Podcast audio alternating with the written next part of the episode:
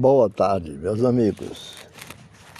Voltamos novamente com o nosso podcast dessa tarde de hoje. Vamos falar de um assunto muito relevante à nossa condição de ser humano, que é aceitando a sua missão. Todos nós temos uma missão. Todos nós temos uma missão. Porque a missão foi o propósito. Foi o próprio Deus que quem fez de nós o que somos e nos deu uma vida nova da parte de Cristo Jesus. É muito e muitos séculos atrás, ele planejou que gastássemos essa vida em auxiliar aos outros. Está escrito em Efésios 2, verso 10. Por quê? Porque foi você foi posto na terra para fazer uma contribuição. Jesus te deu a condição para que você contribuísse. Você não foi criado apenas para consumir recursos. Não. Você não veio só para comer, respirar e ocupar espaço. Deus te projetou para que sua vida faça uma diferença. Apesar de muitos livros que, de sucesso que informam sobre tirar o máximo da vida, não foi para isso que Deus o criou, para tirar o máximo da vida. Você foi criado para acrescentar a vida da terra e não para tirar da terra, não para extrair da terra. Deus quer que você devolva algo. Esse é o quarto propósito de Deus para a sua vida. É um quarto mandamento. E esse mandamento se chama de, de ministério ou serviço. A Bíblia, a Bíblia fornece os detalhes. Por quê? Porque você foi criado para servir a Deus. A Bíblia diz, Deus diz, nos criou para que fizéssemos as boas obras que Ele já havia preparado para nós. Essas boas obras são o seu serviço. Sempre que você serve as pessoas, quando você serve as pessoas, de alguma forma você está, na verdade, servindo a Deus. Está servindo a Deus. E cumprindo um de seus propósitos. Nos dois mundos que nós vivemos, o mundo da salvação e o mundo que, que existimos aqui. O propósito de Deus, que Deus disse para Jeremias, Deus disse para Jeremias: Verá como Deus cuidadosamente molda você para o seu propósito. Também. E Deus disse para Jeremias também: vale para você. Ele disse: antes que eu fizesse no útero de sua mãe, eu o escolhi. Antes que você nascesse, eu o separei para uma obra especial. Você foi posto nesse mundo, nesse planeta, nesse mundo, para uma missão muito especial. Você foi salvo para servir a Deus. Você, quando vem para Jesus, você é salvo do mundo, ainda que você esteja nesse mundo. A Bíblia diz: você. A Bíblia diz o seguinte: foi Ele quem nos salvou e nos escolheu para o seu santo trabalho. Deus escolheu para o seu trabalho. Não porque merecêssemos, mas porque esse era o seu plano muito antes do princípio do mundo. Mostrar o seu amor e a sua obra e a sua bondade para conosco por meio de Cristo. Deus o redimiu para que você pudesse exercer sua santa vocação. Você não foi salvo pelo serviço, mas foi salvo para o serviço. No reino de Deus você tem um lugar, uma, um propósito, um papel e uma função a cumprir. Isso dá à sua vida enorme importância e valor. Veja bem, tudo isso está relacionado. Comprar sua salvação custou a Jesus a própria vida. A Bíblia nos recorda: vocês foram comprados por alto preço. Portanto, glorifiquem a Deus com o seu próprio corpo. É assim que fala a Bíblia. Não servimos a Deus por causa de culpa, não. Medo ou mesmo por obrigação, mas pela alegria e profunda, e profunda gratidão pelo que Ele fez por nós. Nós que devemos a vida pela salvação. Nosso passado foi perdoado, nosso presente faz sentido e nosso futuro é seguro. À luz dessa incrível vantagem, Paulo concluiu: por causa da grande misericórdia divina, peço que vocês se ofereçam completamente a Deus como um sacrifício vivo, dedicado ao seu serviço.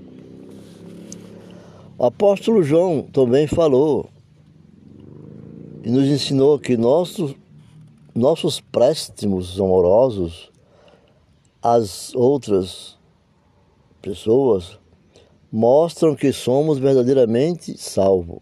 Ele disse: Sabemos que já passamos da morte para a vida, porque amamos nossos irmãos se não tenho nenhum amor pelos outros irmãos, nenhum desejo de ajudar as pessoas e me preocupo somente em, com minhas necessidades. Deveria questionar se Cristo está realmente na minha vida. Um coração salvo é um coração que deseja servir. Aquele que não serve realmente não está com Cristo no seu coração. Outro termo relativo a servir a Deus que é, que é mal compreendido pela maioria das pessoas é a palavra ministério. Quando a maioria das pessoas escuta ministério, pensa em pastores, padres, sacerdócio profissional, mas Deus diz que cada membro de sua família é um ministro. Na Bíblia, a palavra servo, ministro, são sinônimos. Servo e ministro são sinônimos. Assim como serviço e ministério. Se você é cristão, é um ministro. E, e quando está servindo, está ministrando. Ministrar não é pregar. Ministrar é ensinar a palavra do Senhor para a salvação. Quando a sogra de Pedro, enferma, foi curada por Jesus, ela instintamente se levantou e começou a servi-lo. Usando o seu novo dom de saúde. É exatamente isso que devemos fazer. Somos curados para ajudar aos outros. Somos abençoados para ser uma bênção. Somos salvos para servir e não para ficar sentado esperando pelo céu. Não. Não é assim. Esperando pelo céu. Você nunca se perguntou por que Deus não nos leva para o céu imediatamente após aceitarmos Sua graça? Porque Ele nos deixa em um mundo decadente? Então, Ele nos deixa aqui para cumprir o seu propósito uma vez que você esteja salvo, Deus pretende usá-lo para seus objetivos. Deus tem para você um ministério em sua igreja e uma missão no mundo. É, isto é claro, é evidente.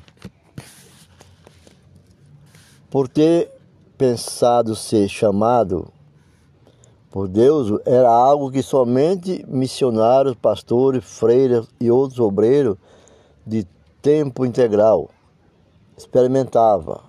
Mas a Bíblia diz que todo cristão é chamado para servir. Seu chamado para ser salvo inclui o chamado para servir. Ambos são o mesmo chamado, independentemente de, de seu emprego ou carreira. Você é chamado para ser um cristão servindo em tempo integral. Um cristão não servo é uma antítese. A Bíblia diz: Deus nos salvou e nos chamou para sermos o seu povo. Não foi por causa do que temos feito, mas porque este era o seu plano e por causa da sua graça. Pedro acrescenta: Vocês foram escolhidos para falar sobre as excelentes qualidades de Deus, que os chamou. Sempre que você faz uso das habilidades que Deus lhe concedeu para ajudar os outros, você está cumprindo o seu chamado. Ainda diz a Bíblia: agora pertence a Ele. Vocês agora pertencem a Ele. Para ter uma vida útil no serviço de Deus.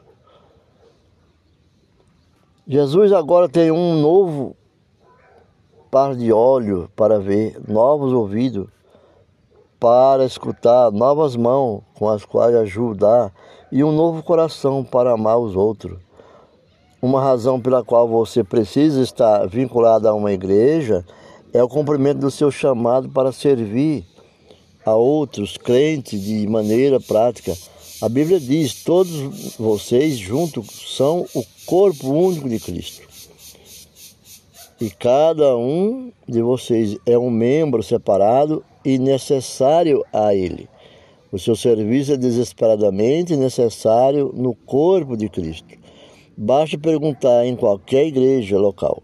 Cada um de nós tem um papel a desempenhar e cada um deles é importante. Não existe serviço pequeno para Deus. Tudo é importante. Mas tudo, tudo vem de Deus. Deus, quando escolhe, Deus, quando escolhe, Ele sabe o plano que tem para você. É uma ordem. A ordem é servir a Deus. Essa é a ordem. Servir a Deus. Jesus foi categórico. A atitude de vocês deve ser igual à minha, porque eu, o Messias, não vim para ser servido, mas para servir e dar a minha vida por muitos, disse o Senhor Jesus. Para os cristãos, servir não é questão de opção, não é algo a ser encaixado em nossas agendas. como haja tempo disponível. Servir é o núcleo da vida cristã. Jesus veio para servir e para dar. Nesses dois verbos também deve servir para definir sua vida na terra. Serviço e doação resume, né, tudo é o propósito de Deus para a sua vida. É, viver em santidade consiste em realizar a obra de Deus com um sorriso. Jesus ensinou que a maturidade espiritual nunca é o fim em si mesmo. Maturidade é para o ministério. Não crescemos para nos doar. Servir, seguir aprendendo mais e mais não é suficiente. Precisamos agir de acordo com o que sabemos e pôr em prática o que afirmamos acreditar. Impressão sem expressão causa depressão. Estudar sem trabalhar leva à estagnação espiritual. A antiga comparação entre o mar da Galileia e o mar morto ainda é verdadeira. Todos os dois são mares. O mar da Galileia é cheio de vida porque recebe a água e também a escoa. No mar morto, nada vive, pois no, ao contrário do primeiro, não há saída de água, não há fluxo. Não há fluxo. A última coisa que muitos crentes precisam hoje em dia é participar de um estudo bíblico. Eles já sabem muito mais do que põem em prática. O que eles precisam é de experiência em servir, mas quais possam exercitar seus músculos espirituais. Será que sua igreja está dando oportunidade a seus membros para que eles exerçam sua atividade,